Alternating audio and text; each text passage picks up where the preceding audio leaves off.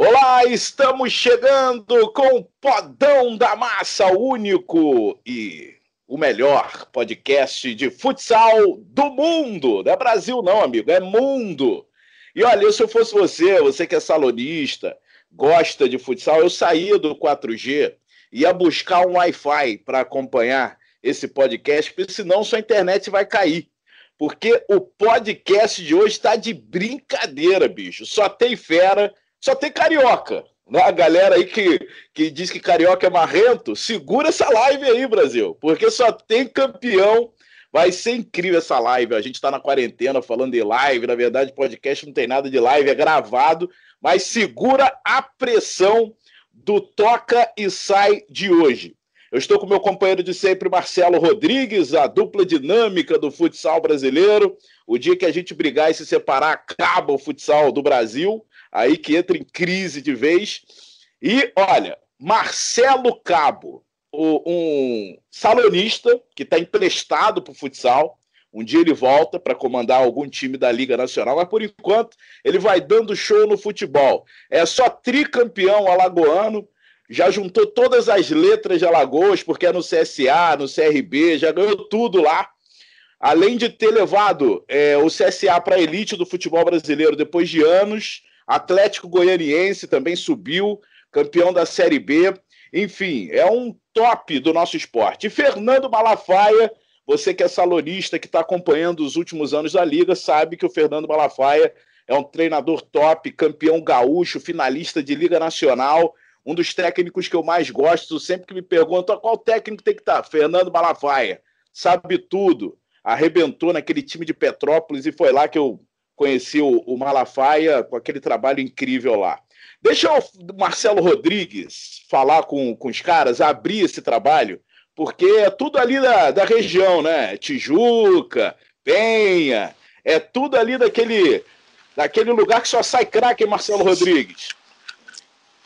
Grande Dandan, meu irmão, estamos juntos sempre. Não, é, é, futsal não pode ficar sem a gente mesmo. E uma satisfação imensa, né? Estar tá com esses dois caras que eu acompanho a carreira desde sempre. Malafaia é, morava na Maestro Vila Lobos, né, uma rua próxima à casa da minha mãe, na Tijuca, e ao lado do Clube Municipal, que era onde a gente frequentava direto. Então, cansamos de jogar pelada naquela ladeira né, de rua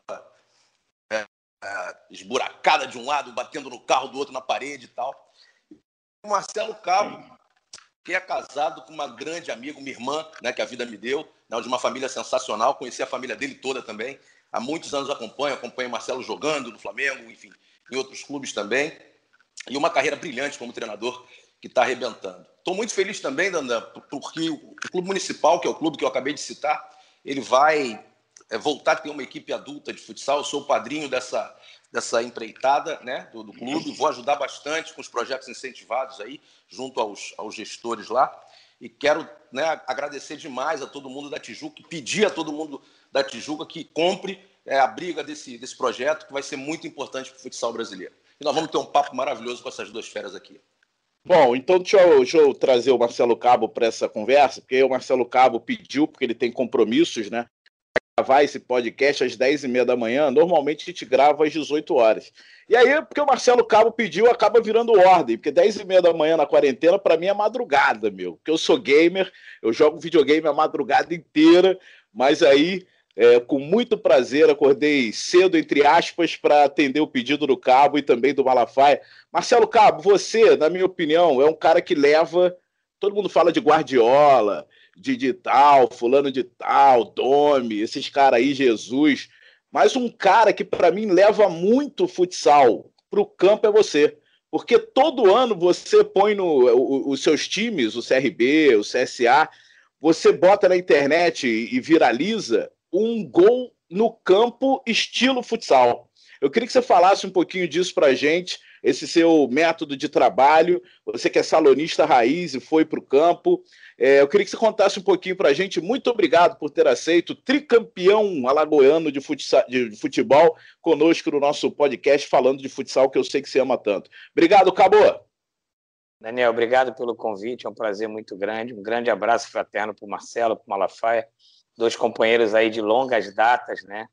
É, eu lembrei de você sábado, Daniel, sinceramente, quando meu time fez o primeiro gol com o Juventude, nós ficamos, saiu a bola, nós ficamos com a bola quase dois minutos e fizemos um gol com dois minutos de jogo.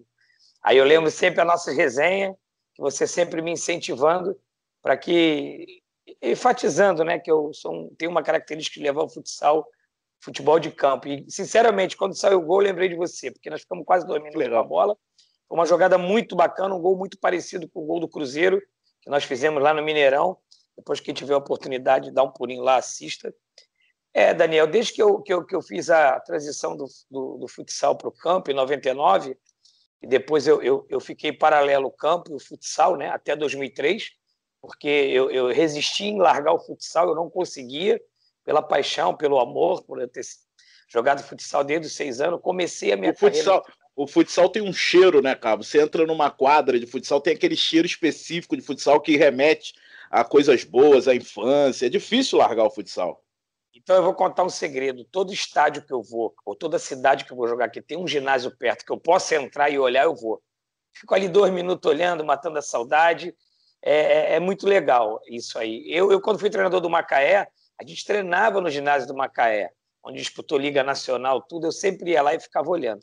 Mas voltando um pouquinho à tua pergunta, então essa transição que eu comecei de treinador no futsal e fui para o futebol de campo, eu já implementava toda essa metodologia, esse conceito de treinamento de hoje, lá em 99, 2000, 2001, que era transportar o futsal para o futebol de campo. Essa, essa era uma característica minha, que eu tinha essa, essa convicção e esse conceito que eu não podia fugir dele. Então, hoje falou muito de jogo apoiado, jogo aproximado, mas assim, a, a gente já traz isso do futsal, futebol de campo, há muito tempo. Você vê como é que são as equipes do Zé Ricardo, é, do PC, todos esses treinadores do Tuca Guimarães que saíram do futsal para o campo têm essa característica. E é uma característica de jogo que eu gosto. É a posse de bola, é gostar da bola, é, é, é o perde pressiona, você perde a bola, tem que roubar rápido. Olha, uma, o, das minhas preleções, Daniel, a equipe que eu mais uso como exemplo é a Bradesco. Porque eu sofri contra e depois eu joguei no Tio Sam com os caras, né? Então, eu, eu levo muito conceito nas minhas palestras daquela equipe da Bradesco, né? Que para mim foi a maior que eu convivi, porque eu joguei contra e joguei do lado dos caras. Então, assim, é um conceito que eu levo, que hoje estão se usando muito e que acaba dando certo. Eu acho que futebol é isso, é gostar da bola, é o jogo aproximado, é o jogo apoiado, ter a característica de toque de bola rápido e a gente vai cada vez melhorando um pouquinho. É, quem deu um show de comentário essa semana é, no Troca de Passes, e aí o vídeo até ganhou peso também na internet, foi o Pedrinho, que também é um salonista, nosso comentarista lá do, do, do Sport TV, e ele falou muito disso, do futsal, da importância do futsal para o campo, da formação dos craques. E olha, ele forma muitos craques, o Malafaia gosta de trabalhar com jovens, mais uma vez está conosco aqui no podcast, nosso Mala, que eu conheci lá em Anápolis, dei uma caneta nele, ele nunca mais esqueceu disso e fechei o gol nas peladas. Fernando Malafaia, é um prazer tê-lo aqui conosco no podcast, que eu sei que você é ouvinte, é um parceiro nosso, e para falar de futsal tem que ter Malafaia.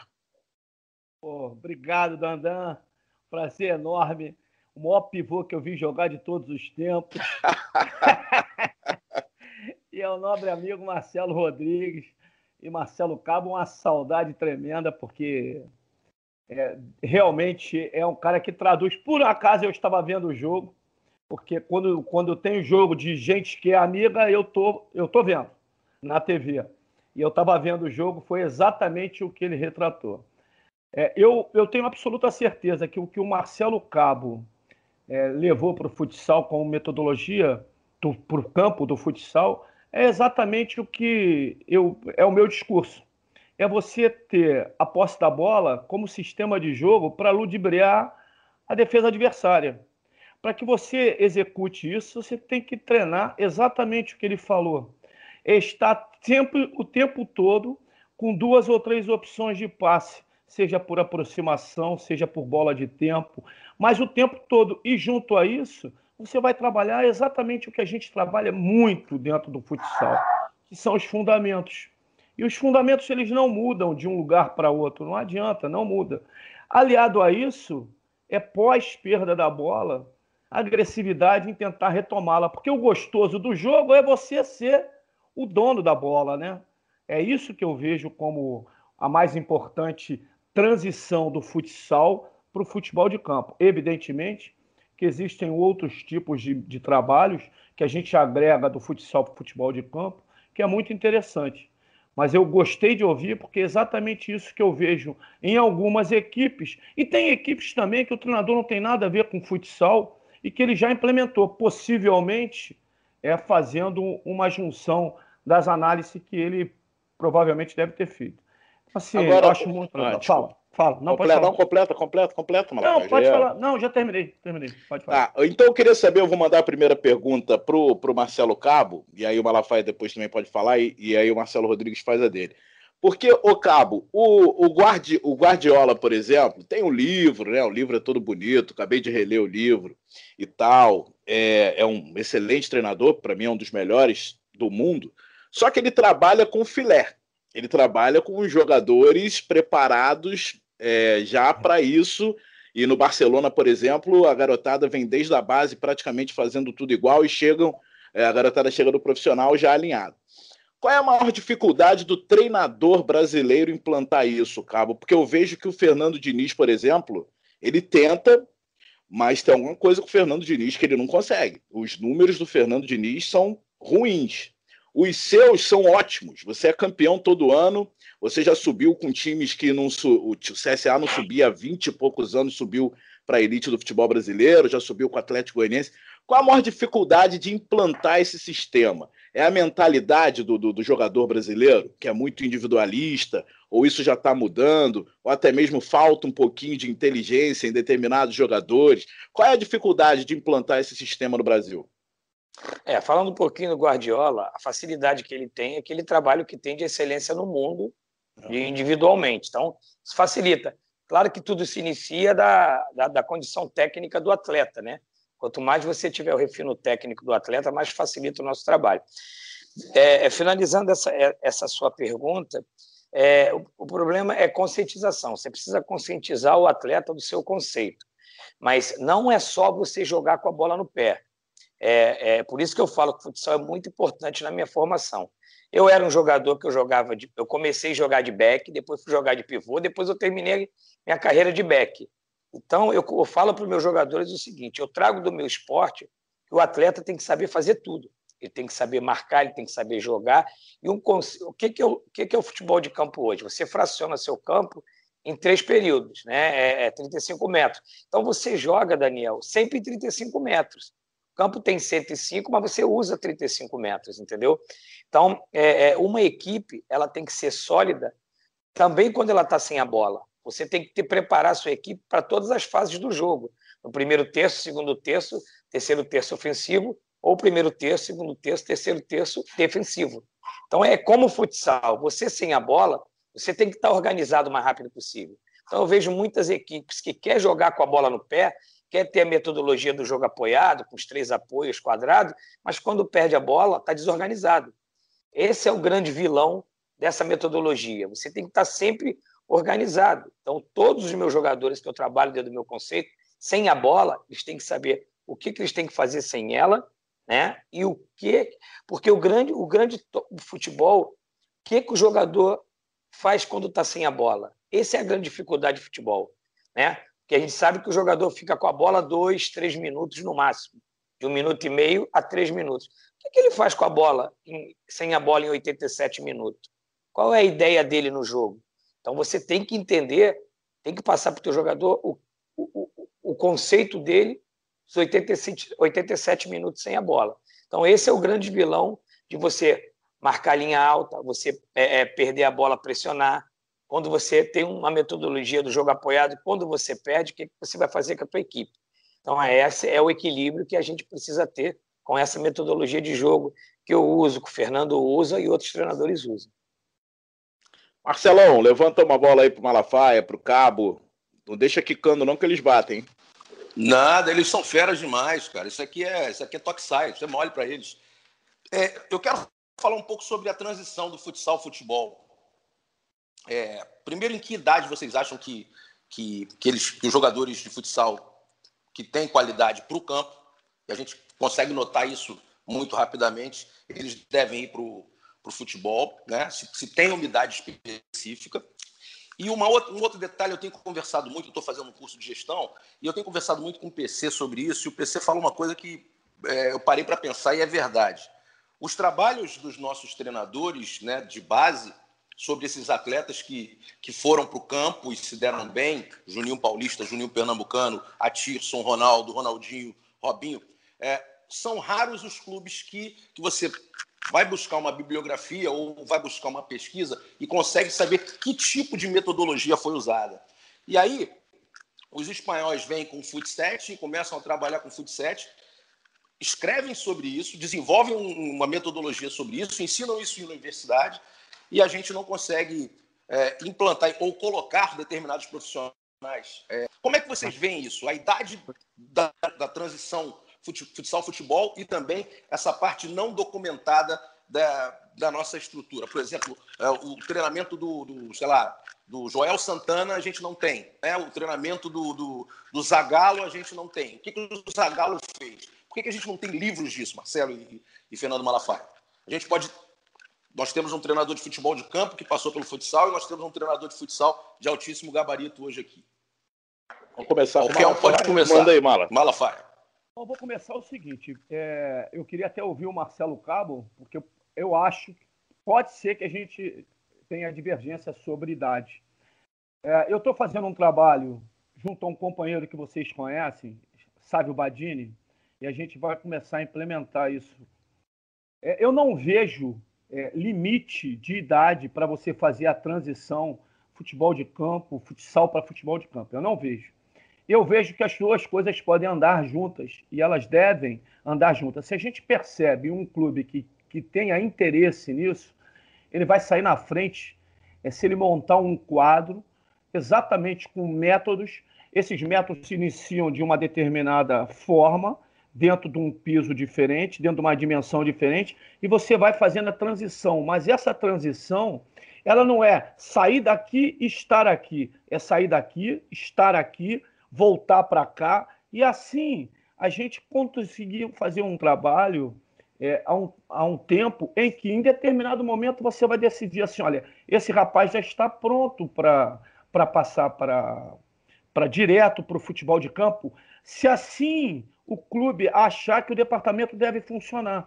Eu acho que esse mecanismo de você dar uma idade de chegar e sustentar. Não, com 13 anos, com 12 anos, ele tem que ir para o campo. Não tem muita coisa a ser ensinada, aprendida, vários recursos que você tem ao longo de 14, 15, 16 anos de idade. Você pode, você pode não, você vai certamente informar e formar o atleta que vai fazer com que isso ali na frente, no campo, seja saudável. E o clube, o que, que o clube está fazendo? Ele está promovendo para ele é, um, um, um, um upgrade com um atleta que amanhã ele vai ganhar dinheiro. Esse pedacinho da história dos times grandes é que eu não vejo um departamento que faça essa associação entre modelo de futsal, de trabalho de futsal com modelo de campo, não, modelo de futsal adentrando ao campo, o campo retornando para o futsal. E assim a gente continuar com o trabalho. Eu não vejo o que a gente tem aqui delimitar uma, uma, uma, uma, idade. Pô, a idade é tal. Não façam isso. Eu, particularmente, trabalhei com. Sempre, o Dandan falou isso, sempre foi a minha caminhada trabalhar com jovens talentos. Eu peguei vários jovens talentos, vou ser sincero, trabalhando com o futsal, garoto que começou a sua iniciação, mas com pouca informação. Com, então, a informação pequena não vai formar o atleta. Esse atleta chegou comigo no adulto, mesmo com idade de sub-20, e ainda tinha pouca formação. Ele tinha um lastro enorme de crescimento, a gente trabalhou e ele hoje está aí pelo, pelas quadras do, do Brasil afora e do mundo afora. Mas quando eu peguei, ele era um cara ainda em formação, com 20 anos de idade. Então, é mais ou menos essa analogia que eu queria dizer que assim, ó, não vejo data específica. O que eu vejo é que tem muita coisa do futsal associada ao futebol de campo que vai fazer com que um atleta se capacite a ponto de o clube lá na frente se usufruir disso aí. Então, eu vejo dessa forma. Eu não sei se eu consegui responder por inteiro a sua, a sua pergunta. É, é porque às assim, vezes eu. Ah, não, porque eu acho que é, tem jogador com 23 anos, até no futebol e até mesmo no futsal, que não está preparado. Tem erros graves de fundamento. Isso, ô Cabo, é falta de treinamento, né? Porque a sensação é essa, que, que alguns jogadores chegam no profissional e não treinaram o suficiente, tem erros bobos, erros primários. Eu posso falar um pouquinho antes do Cabo? Claro. Só rapidinho. É porque o Cabo citou uma coisa que eu acho muito interessante. Que assim, foi uma pergunta que o Dandan fez, mas que cabe na resposta ao Marcelo. É, o, o, o Guardiola tem jogadores do mundo inteiro com o maior acervo técnico e tático também, né? Capacidade. E, e, ilustra mais ainda a capacidade de um treinador como o Marcelo Cabo, e eu também me coloco isso em outra modalidade no futsal, porque é. O nego, nego coloca assim, pô, o cara ganhou a Champions League. Cara, o Marcelo Cabo, olha o currículo do Marcelo Cabo. Olha as dificuldades que o Marcelo Cabo tem. Não é só em acervo de jogadores, atletas que estão à disposição dele, não. É, é, é, também na estrutura física de trabalho, onde ele vai lá e ele vai ter que criar alternativas. Então, assim, quando eu olho essas carreiras, eu fico assim, cara, os caras só olham, mas às vezes você você está ganhando um campeonato alagoano, tricampeão alagoano, e nego não sabe o que, que o cara fez para ali. É, é muito mais difícil do que você, porque ele tem que passar a metodologia dele, ele tem que fazer o atleta acreditar naquilo ali, ele tem que, na realidade, ele, nós, nós temos que fazer o atleta, nós temos que fazer a instituição e nós temos que ganhar, porque nós vivemos de títulos. Ponto. Então, eu só queria dizer isso porque é muito legal esse nível de carreira, mas nego só olha para cima. E nós estamos no mesmo patamar, cara. Nós estamos no mesmo patamar de conteúdo. Só que nosso dia a dia não é fácil, é muito mais difícil, né? Desculpa aí, tá é, cabo. Só não quero ver, o, não, quero não, não, ver o Guardiola ser tricampeão alagoana, meu. é. Eu acho que o Cabo seria campeão inglês rindo. É, mas, enfim, é, eu queria só que você, você falasse também, Mala, e depois o, o Marcelo Cabo, obviamente, vai entrar sobre o fato da gente não ter. Não, mas deixa o Cabo responder a primeira, que senão já está na segunda ah, não, e ele nem não, não, a é. primeira. Então, beleza. Então, o Cabo vem para a primeira e depois o Malafaia responde é. a segunda. Beleza. Bom, é, a explanação do, do Malafaia é completamente plausível, mas infelizmente ela é utópica, entendeu? Porque, porque eu vivi na prática isso. Primeiro, quando eu fui jogador. É, e quando eu fui jogador, é exatamente o que a Malafaia foi. Eu defini aos 18 anos o que, que eu queria, o futsal ou o, ou o campo. Porque eu joguei futsal e futebol de campo até os 18 anos. Então, quando eu fui para o nosso querida ABB Tijuca, nosso antigo satélite, com nosso saudoso, meu irmão, meu padrinho, Ricardo Lucena, ele me levou para a ABB no meu primeiro ano de juvenil e eu estava na portuguesa da ilha no futebol de campo. Eu tinha passado já para Fluminense, Vasco, não tinha tido sucesso. Ali eu defini que eu ia jogar futsal, né? Eu já tinha uma carreira mais consolidada. E aos 18 anos, o campo me ajudou muito no futsal e o futsal me ajudou muito no campo, tá? E eu tive essa prática com meus dois filhos, o Gabriel e o Pedro. Eles começaram com seis anos no futsal. O, o, o, o Pedro e o Gabriel fizeram base de, de, de campo e futsal Flamengo e Fluminense. Só que quando chegou aos 13 anos, vou te dar um exemplo, o Gabriel foi proibido de jogar futsal no Flamengo. Ele já era um, um jogador que tinha uma evidência no sub-13 do Flamengo. Foi proibido jogar. O Pedro também no Flamengo jogou sub-9, sub-11. Quando ele foi para o sub-13, o Pedro foi proibido jogar. Por que, Malafaia? A gente não tem data para o corte, né? ah, para a transição. Mas, infelizmente, é, é, é, eu entendo que os clubes, é, é, na sua categoria de base de campo, é, é, utopia quando eles dizem que o treinador tem que só formar. Porque eles demitem treinador quando perdem competições. Eles demitem, é verdade, entendeu? E cada vez está mais precoce a transferência de jogadores para a Europa, com 15, 16 anos. Então, às, vezes, eles não conseguem nem fazer o paralelo entre futsal e futebol de campo até os 18, 20 porque eles são vendidos com 16 anos, 15 anos, entendeu? Então, assim, é, é, é, eu vivi isso com meus filhos. É, é, infelizmente, é, o futebol de campo sobrepõe o futsal nos seus clubes e dificilmente você tem o clube que tenha o futsal e o futebol de campo paralelo, junto, para ter um trabalho integrado, entendeu? E tem outro problema muito sério, que é o overtraining dos atletas. Porque os garotos treinam no futebol de campo todo dia, treinam futsal três vezes por semana, ainda tem que estudar. Eu vi muitas vezes o Gabriel almoçar no carro, entendeu? Para sair da escola, para treinar em, em Xerém ou, ou, ou, no Ninho do Urubu, e à noite sair direto do, do, do treino do campo para ir para o futsal. E acaba sendo contraproducente ao atleta. É, então, assim, eu acho que existe uma coisa real, uma outra imaginária. O que o, o, que, o, o Malafaia idealiza é uma coisa completamente real, é imaginária e, e, perfeita, mas a real ela é utópica, ela não existe. Né? Então, eu acho que dentro dessa realidade, com 13 anos, eu acho que é o momento certo para fazer a transição dentro da nossa realidade. Outro ponto muito positivo eu tive a oportunidade de ver uma competição do Gabriel em Munique, o Mundial né, do Sub-11, em 2006, quando eu fui para a Copa com a seleção da Arábia. Eu sou contra o futebol, o futebol de campo Sub-13 ser 11 contra 11. Eles teriam que trabalhar fut 6, como eu vi na Europa. Como eu vi na Europa, quando eu presenciei o um Mundial em Munique, aquele estádio antigo de Munique é, é porque você tem uma coisa mais similar ao futsal, entendeu? Antes do sub-13 a competição teria que ser fut 6. Hoje não, você já pega sub-9, 11 contra 11. Eu acho que não forma ninguém nesse sentido. É perda de tempo. E a gente sempre fala isso aqui, que o, a importância da formação no futsal é o contato do atleta com a bola praticamente o tempo inteiro né? E, enfim, o futsal você joga em campo reduzido, na quadra, o, o jogador está o tempo inteiro ali com contato com a bola. Marcelo Rodrigues manda mais uma aí.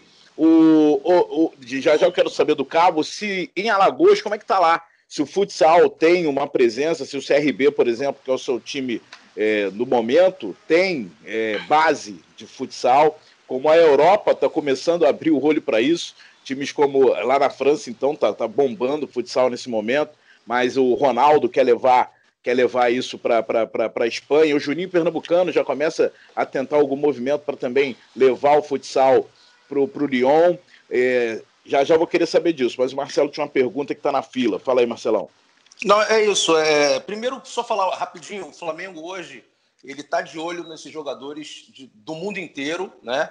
É, independente da idade pelo menos para fazer uma transformação. Então, por exemplo, no ano passado, ano retrasado, em 2018, em dezembro, teve um, um campeonato sul-americano de futsal em que o Richard, um jogador de 16 anos, ele estava com 16, ia fazer 17, ele estava jogando na categoria sub-20 da Colômbia e faltou um jogador na equipe adulta e ele jogou uma partida. E um grupo de, atleta, de, de dirigentes, né, de agentes, é, observou esse jogador e, e pediu para o PC até analisar, e me pediram também uma, uma um respaldo técnico sobre o jogador. Uh, o Zanelli recebeu essa informação, trouxe o menino da Colômbia junto com esses agentes. O Mauricinho é o treinador, Mauricinho todo mundo conhece, né? Cracaço do futsal, também treinador hoje, campeão da, da, da Copinha, inclusive pelo Flamengo. Ele treinou um mês com o grupo no campo e foi aprovado no Flamengo, campeão da Copinha. Então, assim, a, a minha opinião, concordo com os dois. O, o, o, Cabo falou sobre, sobre a realidade da maior parte dos clubes e o Malafaia falou sobre, sobre a, a possibilidade de, é, dessa, é, de, de, obter um jogador que o clube é, se proponha a fazer isso. Então, é, as duas coisas são reais, né? porque há clube já pensando nessa transformação. Uma outra coisa que o Cabo falou, só para complementar rapidinho aqui, é sobre o, o sub-6, sub-7, é, sub-6, fut 6, fut 7, fut 9 é, e, e, e fut 11. Essa sequência, para mim, é a perfeita. Na Europa acontece realmente isso. Até nove anos, são seis pessoas só. Por quê? O menino não vai ficar tocando. Se tiverem 11, o menino com 7 anos, 8 anos, 9 anos, ele vai tocar na bola uma vez no jogo, ele vai sair correndo para o celular e vai esquecer o futebol. Então é perfeita essa colocação. E a outra, a segunda pergunta, só para lembrar aos dois, é sobre a gente não ter um material bibliográfico é, sobre metodologia de treinamento. Né? Esse tipo de ação, a Europa dá um banho na gente. E por isso, muitos treinadores lá conseguem ter empregos na Arábia, conseguem ter empregos em, em, em enfim, em mercados que poderiam nos trazer um, uma qualidade financeira e uma tranquilidade financeira, tanto no futsal quanto no futebol, e, e nós não conseguimos validar o nosso trabalho de uma forma geral. Por exemplo, o que eu fiz no Fluminense de, 90, de 88 a 95, eu não escrevi.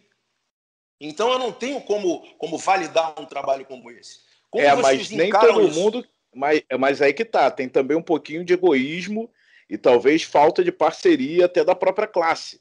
Porque ninguém isso, quer abrir muito o que faz. Exatamente. por exemplo, o Jorge Jesus, ele deu um banho aqui no futebol brasileiro, mas ele nunca abriu treino, ninguém sabe o que ele fazia ali na, na, na interna. O Felipe Luiz, que tem uma visão de querer ser treinador, ele falou: Meu, tu não mostrou para ninguém, mas eu estava lá treinando, anotei tudo. Então o Felipe Luiz tem praticamente todo o treinamento do Jorge Jesus. Mas Falta um pouquinho disso também, né? Mas, mas é, deixa eu só complementar, se ela já te passo. É, o, que, o que acontece é que o Jorge Jesus, lá em Portugal, ele, ele é, se encontra com os outros treinadores.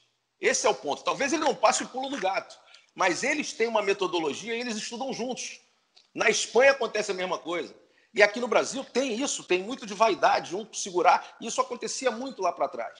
Essa é a minha visão da, da, da, coisa. Eu queria ouvir vocês agora. Eu boto fogo no parquinho mesmo agora com vocês. Eu, eu, quero só pegar uma carona com o Daniel, que essa explanação dele foi perfeita. Eu, quando comecei a carreira, eu tinha muita dificuldade de acesso a material para estudo, livros, apostilas, porque nós não, não tínhamos no, né, no, futebol brasileiro. Nós tínhamos um livro do Parreira, de alguns treinadores da, da década de 80, mas, mas nada muito didático, entendeu? E eu tive muita dificuldade. Eu não tinha uma fita cassete para estudar, eu não tinha um livro, eu não tinha uma apostila. Eu consegui uma apostila de Portugal.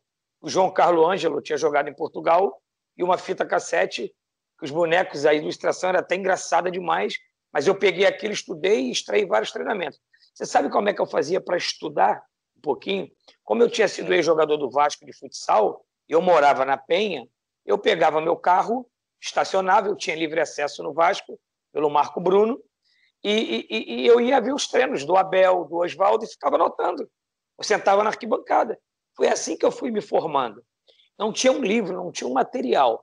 Uma vez eu liguei para um treinador que eu tinha muita referência para pedir uma ajuda, um help. Né? Eu iniciando a carreira, falei, cara, eu consegui seu telefone, eu preciso conversar com você, eu preciso que você me ajude, me dê um estoque, coisa e tal. Rapaz, o cara foi um iceberg comigo. O cara falou, não, eu estou ocupado, eu te retorno. Nunca mais me retornou. Tem, tem 20 anos isso, entendeu? 20 anos isso. Então eu fui, é Igual, é igual a camisa que o Malafaia me prometeu, 20 anos já, cara. Então, só para só concluir, cara, eu fui um autodidata, cara. Eu fui, eu fui, eu fui criando os meus treinamentos, principalmente que eu tinha de futsal, adaptando para o campo. E eu vou dizer para vocês, o que me ajudou muito nos últimos quatro anos, eu, não é propaganda, mas eu tenho que ressaltar, é o curso da CBF Academy, cara. Eu me formei agora em dezembro na maior licença que tem, que é a licença Pro. Esses quatro anos foram fundamentais para mim, porque eu, na minha turma tinha o Tite, tinha o Mano, tinha o Dunga, tinha o Cuca, tinha o Dorival. Então, na hora dos intervalos, você sentava com esses caras e os caras te, te davam um feedback espetacular sem falar do conteúdo das aulas. Então, eu evoluí como profissional, valeu o investimento que eu fiz, porque é. eu, eu cresci demais nos últimos quatro anos. E eu tenho certeza que você aprendeu muito mais nessas resenhas do que na própria aula, porque eu, eu sou narrador já há um tempo também, há 20 anos, mas o que eu aprendi só conversando com Teixeira Reiser, com Raul Quadros, com Léo Batista, eu aprendi muito mais do que qualquer minuto que eu tenha frequentado de faculdade. O, o Malafaia, é, o futsal, pelo menos nos últimos anos, tem uma literatura um pouquinho, não dá para chamar de excelente, mas que está evoluindo. Treinadores escrevendo livros, o próprio técnico da seleção brasileira tem vários livros aí sobre futsal. Eu acho que a literatura no futsal deu uma melhorada, ou, é, ou, ou eu estou enganado? Não, deu, deu realmente uma melhorada, é, mas nada que a gente possa é, esquecer o passado. E o passado foi o que foi citado aí pelo Marcelo Rodrigues, né? Não só no futsal, como no futebol de campo, A história que o Cabo passou é exatamente a minha história. Eu fui autodidata no futsal, onde no Rio de Janeiro tinham, na época, cinco treinadores de ponta e eu nascendo. E aí é, começa aquela desconfiança. Você virou exatamente o adversário do cara.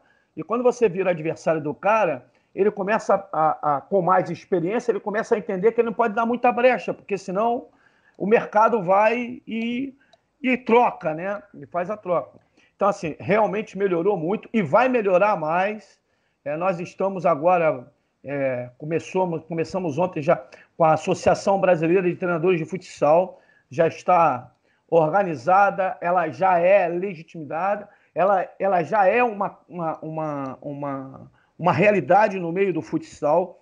E a, o primeiro ponto dessa, dessa associação é, na realidade, fazer com que nossas carreiras é, realmente virem é uma profissão, porque hoje nós não temos a profissão de treinador de futsal. E como existe já é, a treinador de futebol, é, nós vamos lutar. Essa é a primeira busca que a gente vai lutar exatamente por isso, por dar, é, por legitimar a nossa carreira de treinador de futsal. E a outra é exatamente isso que a gente está retratando.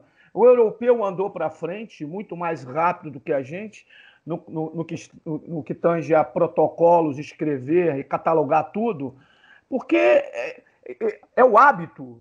Né? O Marcelo não tem nada catalogado de quando ele trabalhou no Fluminense. Eu, particularmente, te... Marcelo Rodrigues, eu tenho tudo anotado. Tudo anotado. E eu tenho uma coisa que, assim, eu nunca. Erro meu. Eu nunca tive de colocar isso para fazer um livro. Hoje eu posso escrever um, dois, três livros porque eu tenho tudo catalogado, mas eu nunca fiz. É erro meu. Não estou dizendo, é erro meu. Agora, existe exatamente o que o Dandão falou. É, a vaidade, a questão de você não querer passar as coisas para os outros. Exatamente o que o Marcelo Cabo passou e que eu passei no início que a gente virar autodidata. Isso é uma cultura, eu, eu acredito que isso é uma cultura da, do brasileiro não deixar as coisas acontecerem, mas elas vão começar a acontecer, elas já estão acontecendo, porque a cabeça dos novos que estão vindo aí e a cabeça daqueles que já estão realmente mudou e a gente está formatando para que isso aconteça com a maior aceleração possível, porque é importante que a gente tenha uma literatura vasta. Né? Eu tenho um conceito de jogo, o Marcelo Cabo tem um conceito de jogo, o Dandan tem outro conceito de jogo, o Marcelo Rodrigues tem outro conceito de jogo, e isso vai ser jogado no mercado e a gente vai ter o quê? Um amplo campo para ler e para tomar decisões, porque na realidade cada um de nós tem as nossas decisões, mas nós estamos melhorando e nós vamos melhorar Bom, muito mais. É, é só para assim, deixar claro, assim, eu também tenho muita coisa anotada, mas não, não expus isso para ninguém. Esse, esse é o ponto. A gente nunca teve essa, essa possibilidade como, por exemplo, o PC e o Miltinho fizeram há um tempo atrás, quando um abriu o arquivo né, de um de defesa e o outro de ataque para o outro. Então, um estudava com o outro como ia vencer o outro. Isso é, pô, isso é de, uma, de uma grandeza absurda. E, obviamente, Bom, com isso, o futsal cresceu muito. Segue, Eu acho também que é, é, o Cabo falou dessa academia lá na CBF, e eu acho que será um passo importante também para o futsal quando a CBF pegar o futsal de vez, né? Porque já está tendo algum, algumas reuniões e reuniões de treinadores da, de futsal. Eu acho que a CBF está preocupada sim com o futsal. E eu queria, por falar em preocupação com o futsal, porque daqui a pouquinho o Cabo vai ter que dar o treino lá no CRB, se concentrar, porque a Série B do Campeonato Brasileiro já está é em andamento. É amanhã, né? Eu queria falar da, desse momento que a gente vive. É, eu estou muito preocupado com o retorno do futsal. Está é, marcado para voltar no dia 21 de agosto a Liga Nacional. E a gente tem o nosso grupo, né? Todo mundo analisou o protocolo apresentado pela Liga Nacional de Futsal e não tem lá é, a obrigatoriedade do teste para a Covid-19. Isso deixou todos nós preocupados. A informação que eu tenho, e depois de conversar com algumas pessoas dentro da Liga, é de que a Liga Nacional vai cobrar dos clubes um atestado, né, um, um documento liberatório para as equipes, e aí vai ficar a critério das equipes, se essas equipes vão testar, se não vão testar. A Liga vai fazer uma espécie de entrevista, não sei se no dia ou antes do jogo, mas entrevista não pega jogador assintomático. Se o cara tiver, se não tiver apresentando nenhum tipo de sintoma, mas tiver com vírus, ele vai para a quadra, porque não tem como detectar. Isso está me preocupando muito. Eu acho importante a presença do Cabo, porque ele está usando, ele está na Série B, né? E, e o protocolo é o da CBF. Eu queria que ele passasse um pouquinho dessa experiência, uma rodada só até agora da Série B, mas já passou pelo protocolo. E depois eu queria que vocês me ajudassem a pensar, na verdade, o que pensar, porque eu estou muito preocupado, porque eu já recebi também a informação de que se a Liga não voltar, cara, vai ter clube fechando, vai ter clube passando sérias dificuldades. Então, o momento é muito delicado no nosso futsal. Queria que o Cabo falasse um pouco da experiência dele na Série B, com esses protocolos todos aí, que na Série A já deu problema, na Série B já deu problema, inclusive com o CSA. Queria que ele falasse um pouco para a gente disso. Eu vou começar lá pelo, pelo tua, início da tua explanação. Esse protocolo que a Liga está usando é uma bomba, tá? É uma bomba, uma bomba atômica. Ela vai explodir. Ela vai explodir e depois não vai ter como controlar tá? Porque se você não testar pré-jogo, todo, de todos os jogos, meu irmão, é uma, vai ficar uma coisa incontrolável. Só para vocês terem uma ideia, a CBF ontem é, fez uma regulamentação que ela está readequando o protocolo de testagem. Você já deve ter visto, vocês são pessoas muito bem antenadas. Por quê? O primeiro protocolo que ela, que ela criou né, não está dando vazão porque são jogos de três em três dias. Então, as equipes estão recebendo é, é, é, os resultados já no local do jogo, né? Aí você tem oito contaminados fora do teu estado. Como é que você vai fazer com 8, esses oito contaminados? Você vai deixar lá 15 dias em quarentena para voltar? Você vai botar dentro de um avião com todo mundo para voltar? Entendeu? Então, agora, porque é, é, era feito a coletagem no nosso estado, nossa cidade, e feito no Einstein. A partir de ontem, a gente coleta a equipe não pode sair da sua cidade sem ter o resultado, entendeu, Daniel? Isso com testagem para todos os jogos. A maior dificuldade hoje da Série A, da Série B, porque está tendo jogo de três em três dias. Você tem uma ideia, nós fomos, é, ganhamos a semifinal do Alagoano, já fizemos a testagem no vestiário para o jogo do Juventude. Então, nós recebemos os resultados antes de viajar. Então, assim, é, é, é, a CBF, mesmo com testagem de todos os, os jogos, pré-jogo, está tendo dificuldade para esse controle. Antes estava testando 23 jogadores e o treinador. Agora, a partir de sexta-feira, vai testar 40 testes, todas as equipes, antes de sair do seu estado. Então, o que, que eu quero dizer? O único controle que você tem da doença dentro do esporte é a testagem. Se não testar, vai ser uma bomba. Uma bomba das grandes que que depois, para controlar, você vai começar a competição, depois você vai ter que parar a competição. É, isso é então, muito assim, temeroso. Muito temeroso. Eu não, eu, eu não, eu não tô com, com tanto, eu não milito tanto hoje dentro do futsal. Eu vejo, claro, muito superficial. Era buscar um patrocínio para essas testagens, entendeu? Até porque o futsal, eu acho que não tem jogo de três em três dias. É, ele, ele, ele, a, a tabela é um pouco mais espaçada. Então, daria para controlar esses testes né? e são me é, é, menos jogadores, né? Você tem menos testes. Tinha que buscar, Daniel. É impossível você começar uma competição sem testagem, tá? Essa é a minha opinião. É, e, e aí a preocupação é grande, Malafaia, porque inclusive tem presidente de clube dizendo que não há necessidade de fazer a testagem.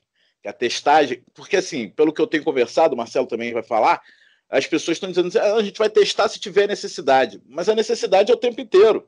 Ainda mais no futsal, que é um ambiente fechado, o contato é muito maior dos jogadores dentro de quadra.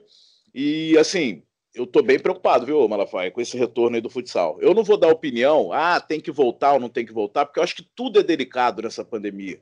E aí, não volta, mas aí volta, contamina todo mundo, não volta, fecha todos os clubes, as pessoas passam dificuldades financeiras. Cara, é tudo muito difícil de você emitir opinião. É, agora não pode também voltar de qualquer maneira. Veja, minha opinião é técnica, tá? Pelo que eu estou vivendo aqui no futebol de campo, pela experiência uhum. que eu tive, que eu, eu também testei para a Copa do Nordeste, entendeu? Nós fizemos a Copa do Nordeste, que foi sede única em Salvador, tá? Então, assim, eu acho impossível você começar uma competição sem testar, buscar. Porque é, é, atletas, é, em 90, mais de 90% vão ser assintomáticos. São atletas. Então, esse é o problema. Entendeu? Você esse é não vai problema. saber se o cara vai estar tá 15 dias contaminado ou 20, É, e você não vai saber, porque atleta, na sua grande maioria, é sintomático. Tem dois fatores que o Daniel falou com muita propriedade: um esporte de maior contato, né?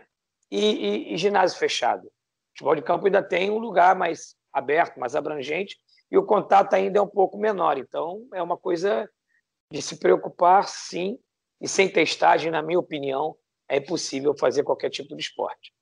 Ô Malafaia, eu queria que você falasse desse momento, porque é difícil, né, cara? Todo mundo quer trabalhar, todo mundo quer voltar, todo mundo quer jogar. Eu tô doido para narrar de novo um jogo de futsal. O Brasileirão já voltou, tô narrando jogos do Campeonato Brasileiro. Mas eu quero narrar o futsal, que é o que eu curto, o que eu gosto demais. É... E esse momento, hein, Mala? Volta, não volta? O que, que você pensa? É seguro, não é seguro? Qual é a sua opinião? Ah, olha só, nós temos duas bombas na mão, né? Nós temos a bomba que está claro que o controle vem através de testagem. Não tem outra forma de você controlar, ou pelo menos tentar evitar, diminuir, é, minimizar as causas, do que o controle através de testagem. E a segunda bomba do outro lado é a bomba da, da modalidade, que está em CTI, está né? Tá com Covid. A nossa, a nossa modalidade de futsal está realmente numa situação muito difícil. Eu tenho acompanhado bastante o outro lado da moeda, que é o lado dos árbitros, que são os atletas, os membros de comissão técnica, e, evidentemente, o, o quarto pilar, que são os clubes. Como a gente vai resolver isso aí? Cara, tá difícil, cara. Eu vou ser sincero. É, nós temos duas bombas na mão e essas bombas vão ser detonadas a qualquer momento. Agora, eu também concordo que a gente precisa ter um pouquinho mais de atenção sobre isso. Em, em momento, há pouco tempo atrás, o que eu disse a, a, a alguns membros de dirigentes é por que não é, fazer com menos tempo, estilo Taça Brasil. Nós já não fizemos o, o, o, a competição já tem um formato diferente, com três chaves de sete.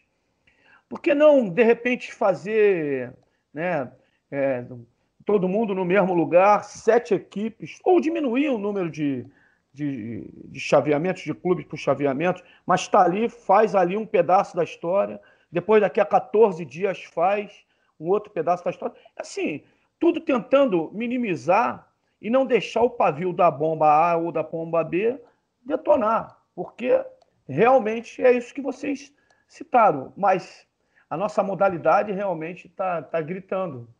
E se não voltar, fica aquela frase: se não voltar, o que, que vai acontecer? Mas e se voltar, o que, que vai acontecer? Eu não sou pneumologista, mas eu sei que a testagem é exatamente o que foi citado. A única forma de você controlar e minimizar é a testagem. Tá aí a CBF. Fez no Campeonato Brasileiro e já mudou o protocolo porque já percebeu que não deu certo. É. Então, é difícil, cara. Tá muito difícil. Ô, e a gente não Marcelo, esperava, você... Daniel. A gente não é. esperava, ninguém de nós esperava estar tá passando por esse problema, né? Não, ninguém, ninguém nada. Nós, né? É Nenhum lugar tá vivendo mundo. é. é sem precedente para a nossa geração. Já teve é, um surto desse, né, uma pandemia dessa no início do, do século passado, Sim, mas era um outro momento, né? Eu é. acho que eles viveram até um momento pior, porque a gente pelo menos tem a comunicação, a gente está integrado aí Sim. através das redes sociais. Na época da, da, da, gripe espanhola não tinha nem rádio no Brasil. Imagina como que a informação chegava, quantos morreram por falta de informação e tal. Ô Marcelo, você também teve acesso ao protocolo e também conversou com algumas pessoas. Queria que você falasse sobre esse momento, que é difícil opinar, cara, é muito difícil, porque tem, tem jogadores passando dificuldades, tem jogadores que não têm mais como se sustentar, os patrocinadores estão menores. O Pato, bicampeão do Brasil, reduziu no primeiro momento para 50%, já teve que cair para 30% a folha salarial. É um momento sem precedente no, no mundo e o, o futsal sofre demais também. O problema é falta dinheiro, né, cara? Falta dinheiro. Tá todo mundo desesperado, precisando jogar. Tem, tem as empresas que ficaram, é, claro, que fizeram um, um acordo antes e, e, os clubes não entregaram esse acordo, eles estão pagando, mas obviamente também é uma coisa que as empresas vão precisar entender. Né? Agora, se não testar, pô, é, é como o Malafaia falou, cara, é, jogar para Deus e, e, esperar que dê tudo certo. Porque Mas, é assim, Marcelo, com a vida das também... pessoas, cara. Assim, Então. só, só- deixa eu só, é, para eu não perder a linha de raciocínio, é, as grandes equipes estão testando periodicamente seus atletas, as grandes estão, é, e todos estão fazendo teste rápido, que a gente sabe que não, em alguns, alguns testes rápidos não são seguros, não são fidedignos em muitos casos. É, e outras equipes, eu não sei se vão fazer isso, cara, nem, nem o, o básico. Então, é, são três dias né, de, de, de entrevista. Eu também não quero opinar muito aqui, não quero estender muito. São três dias de entrevistas, é, é, pré-jogos, né? é, com os relatórios médicos, e o médico vai assinar para que, que as equipes joguem. Eu acho muito temeroso. Também concordo com o Marcelo Cabo. O ideal seria um laboratório, alguma coisa nesse sentido, patrocinar a, a, a liga, né? E a gente pensa, o ideal teria sido pensar um formato parecido com a, com a NBA, né? De todo mundo ser testado, jogar num lugar só, com, com, com, com total segurança, sem acesso externo, faz torneio, sei lá, em 14 dias aí, 10 equipes ou 14 equipes, e a outra chave faz depois em outro lugar, no caso de São Paulo, Minas e, e Brasília, enfim. É, e a gente tem um pouco mais de segurança. Mas, é, enfim, eu não quero ficar me lamentando aqui, mas estou muito preocupado. Que fique Mas, assim, claro você- isso. A minha preocupação, a minha preocupação é. muito, é muito grande em cima dessa situação. aí. Então, só, pra, só porque você também teve acesso ao protocolo, é, é isso mesmo que eu falei, né? Não tem Isso, é, isso. entrevista antes e tal. Isso. São três dias de entrevistas, né? No, eh, nos três dias que antecedem a partida. Então, É, todos da delegação, arbitragem, etc, etc. Se alguém fizer uma ser- entrevista, se alguém fizer uma entrevista comigo hoje, eu vou dizer que eu não tenho nada, e não tenho mesmo. Mas eu posso estar com o vírus aqui, não posso? Mesmo Pode. sem sentir nada, sem sentir. Se o seu porteiro tiver e falou com você, você tiver, tiver tido É. um contato com ele, acabou o problema. Então, É é, isso aí. enfim. O- Eu só, eu Marcelo só quero, eu só quero deixar fala, claro que só quero deixar claro que eu torço muito para que Deus ajude a todo mundo e que nada aconteça de mais grave para ninguém, cara. É, a gente também quer comentar futsal, a gente chama futsal, a gente está em casa esse tempo todo, está enlouquecido, sem trabalhar, mas a segurança em primeiro lugar, vidas em primeiro lugar. Tomara que dê tudo certo. Daniel, Deixa eu só agradecer. falar- Fala, Mala. falar rapidinho antes. Na realidade, assim, está todo mundo envolvido com o intuito de fazer as coisas acontecerem, porque está todo mundo, desde dirigentes, desde patrocinadores, desde a arbitragem, atletas, comissões técnicas, está todo mundo imbuído de fazer as coisas acontecerem para não deixar as coisas acabarem. Essa é que é a realidade. É, Então não, é. não tem, não tem as, Todos as- nós. Todos nós. Nós também. Nós também. Inclua, inclua Marcelo Então- Rodrigues Dandan. É, não tem culpa, tem preocupação, mas eu tenho absoluta certeza que a preocupação, depois de feito esse protocolo, eles também têm preocupação. Mas fica muito difícil a gente acertar sobre isso quando a gente sabe que é uma coisa que, através da testagem, é que você minimiza. Mas o mais importante é que está todo mundo junto, tentando fazer as coisas acontecerem em prol da modalidade. É, e assim, ontem eu conversei com o presidente da liga, o Cladir, eu falei, cara, eu não queria estar na tua cadeira, não. Porque é uma cadeira que, meu irmão, tá quente demais. E é isso. É, eu, quem sou eu para falar não tem que voltar? Eu não vou mais falar isso, porque eu não, eu não sei. Eu, eu sou narrador esportivo, eu não entendo de, de, de, de vírus, essas coisas eu não entendo, então eu, eu torço para que tudo dê certo. O meu sentimento nesse momento é esse, é torcer para que tudo dê certo e que ninguém morra, né? Pelo amor de Deus, porque a gente está tendo aí todo dia mais de mil pessoas morrendo. Uma E triste sempre- história, cara. É- E sem ficar em cima triste. do muro. Eu acho que tem que voltar. Sem ficar em cima do muro. Eu acho que tem que voltar. Não tem como. Ou então, É, fecha. Tem que voltar. sei, sei lá, é, é difícil opinar. Marcelo Cabo, muito obrigado pela sua presença aqui. Sou seu fã, você sabe disso. Diferentemente do Malafaia, você já me mandou a camisa do Guarani, né? Eu tenho a camisa também do Azulão, que hoje é seu rival. Mas, pô, a camisa maneira do Azulão, o Malafaia tá me devendo três, três anos já. Desde o Petrópolis, ele falou que ia me dar uma camisa e não me deu até hoje. Muito obrigado, aí, Cabo. Muito legal e sucesso. Que você continue arrebentando. Obrigado, Daniel. Obrigado pelo convite. Malafaia, um beijo no coração. Marcelo, beijão no coração. Prazer falar com vocês. Sempre à disposição e acompanhando vocês. Fiquem com Deus. Um grande abraço. Ô, Malafaia, é tudo brincadeira, cara. A gente, eu gosto muito, eu gosto dos dois. Para mim, são dois profissionais incríveis. Muito obrigado pela sua presença aqui e que você volte logo, né, a comandar um time da Liga Nacional, já que o Marechal Rondon deu uma perna de anão, tá de brincadeira, né, Marechal de e ano que vem você estará de volta aí. Esse é o melhor. Dandan, um grande abraço, cara. Pô, muito obrigado. Marcelo Rodrigues, um beijo, cara. Vamos ver se a gente se encontra aí. E Cabo, pode ter certeza que você tem um fã aqui, rapaz. Eu ia contar uma história tua, mas não vai dar tempo. Você. Ah, se levou... for rapidinho, a história é com a gente mesmo, meu. Eu vou dizer, as qualidades do Cabo como atleta são as que ele leva para dentro do campo. Um cara que é apaixonado pelo que faz, é guerreiro como era dentro da quadra e um estilo de liderança que eu adoro, que ele é por por dentro das coisas, ele gosta de estar dentro ali com os atletas, dentro do, do trabalho o dia inteiro.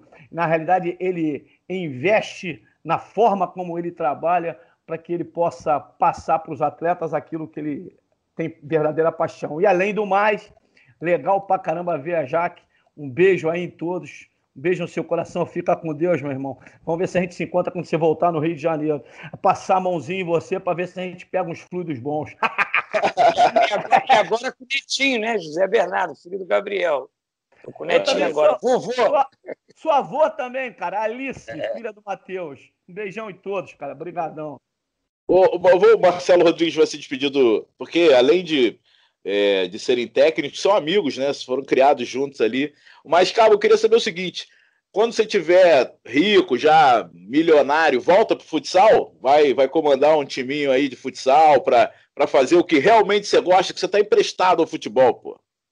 Não, é o meu projeto. Eu quero, eu quero quando eu aposentar do campo, eu vou voltar para as quadras. Aí Vou remontar aquele projeto do Fluminense de 98, 99, do Olaria, né? Que eu que implementei o futsal na Federação do Olaria, todas as categorias, e fomos campeões estaduais em 2002. Mas ali, ali, cara, tá no sangue, tá na raiz. Futsal na veia, vou parodiar o Marcelo Rodrigues, que eu sempre é. boto a hashtag, não tem jeito. E aqui eu tenho o Pedro, que hoje está no Vila Nova, né? Meu filho, goleiro do Vila Nova, e eu estou formando mais um salonista no campo, que é o Gabriel. Meu filho, Gabriel Cabo, também foi um jogador de futsal. Então, futsal está na família. Só espero que o Bernardo seja médico, não vá jogar futebol. Meu neto. Abraço. É melhor. Olha aqui, o Marcelo Rodrigues, tem alguma história dos dois ali nos bailes da Tijuca? Aquela, aquela, aquelas tretas ali naquele. Ah, porque Tijuca, meu irmão, Tijuca é um país dentro do Brasil, né? Não, eu acho que o Malafaia deve ter alguma minha, né, cara? Alguma das minhas aí. Uma vez nós paramos ali no Colômbia, foi, aquela foi demais. Aquela, aquele, dia foi, aquele dia foi sensacional, mas deixa isso para depois. É, melhor não. Nosso escritório. Colômbia é o é, escritório. Colômbia é nosso escritório. Ô, ô, Cabo, o negócio é o seguinte, meu irmão. Primeiro, te agradecer demais né, por essa resenha. Show de bola. É, acabei de receber uma ligação aqui do Manchester City. Já estou negociando a tua ida para lá e a vinda do, do Guardiola para o teu lugar. Beleza? Vamos ver quem é quem agora. Tamo junto sempre, irmão. Fica com Deus. Beijo na família. Malafaia, quero saber o seguinte: tem um clube aqui na Tijuca precisando de treinador, irmão. Nós vamos trabalhar junto ou não? Ih, Ih convite no ar. Convite no ar. Eu vou sair assim, ó. Dandan, eu perdi a maior oportunidade. Tua camisa tá aqui escrito Dandan atrás. eu vou tirar foto e vou te mandar daqui a pouco. Valeu, ó, o podcast volta na próxima semana. Vai ser difícil continuar nesse nível alto aí, mas a gente vai tentar trazer um convidado bacana também no próximo Toque Sai. Valeu, Brasil!